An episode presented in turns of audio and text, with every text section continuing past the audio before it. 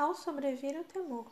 Em me vindo o temor, hei de confiar em ti. Salmo 56, 3. Não importa quão corajosos nem quão profunda é a nossa experiência com o Senhor. Há momentos em que nosso espírito é aterrorizado diante da perspectiva de encontrar um inimigo medonho e desconhecido, ou repentinamente nos depararmos com uma terrível e inesperada tragédia. O horripilante e penetrante medo de uma total destruição atômica que reconhecidamente espreita toda a humanidade hoje é uma ideia que tentamos, frequentemente em vão, colocar no esquecimento. Mais do que com nós mesmos, nos preocupamos ansiosamente com aqueles a quem amamos, especialmente os nossos queridos filhos e os membros de nossa própria família.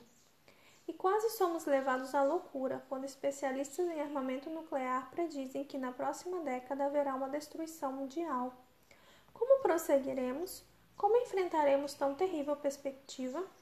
Examinemos com clareza o temor, obviamente a mais devastadora das emoções da humanidade.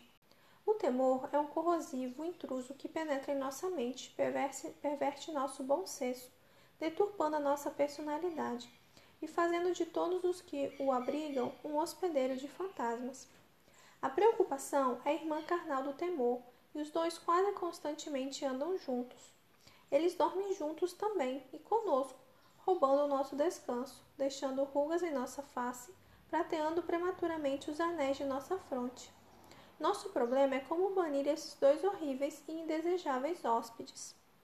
O autor do texto de hoje foi um valoroso soldado de coração forte que não se envergonhou de admitir o temor. Ele disse: Tenho temor. Mas a chave para sua coragem era sua firme confiança em Deus. Em me vindo o temor, hei de confiar em ti, disse. Em Deus ponho a minha confiança e nada temerei. Que me pode fazer um mortal?